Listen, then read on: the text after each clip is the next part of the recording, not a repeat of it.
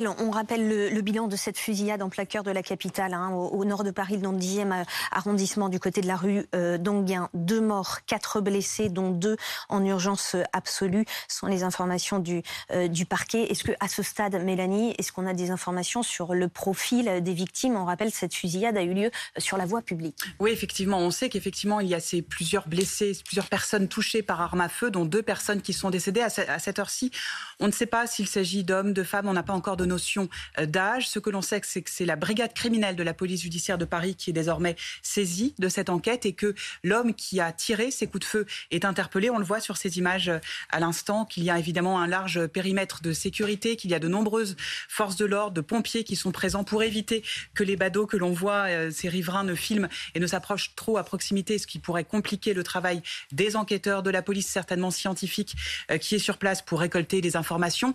L'homme de 60 ans, le tireur, a fait usage d'une arme à feu, mais pour l'instant, ces motivations sont, en tout cas pour nous, à ce stade, ignorées. On ne sait pas s'il peut s'agir de la piste d'un règlement de compte, d'une bagarre entre riverains, euh, d'un quelqu'un qui aurait pu avoir un accès de folie. les enquêteurs sont en train de vérifier ses, antécédents euh, psychologiques, savoir si c'est quelqu'un qui est connu des services euh, de police et de justice. Ce que l'on sait, c'est que ça a éclaté rue d'Anguin, d'une petite rue du 10e arrondissement, à proximité, nous dit-on, d'un centre kurde, et que l'auteur qui euh, est âgé finalement de 69 ans, on vient d'avoir cette précision, euh, a été interpellé par les euh, enquêteurs. Il est placé certainement en garde à vue, interrogé par les hommes de la brigade criminelle, par les enquêteurs de la brigade criminelle qui vont l'interroger bien sûr sur les quelques heures avant le drame. Que s'est-il passé pour qu'il en vienne à faire usage de son arme? On voit que sur place, il y a beaucoup de monde, beaucoup de riverains, de voisins euh, qui tentent d'approcher cette scène de crime et qu'effectivement la police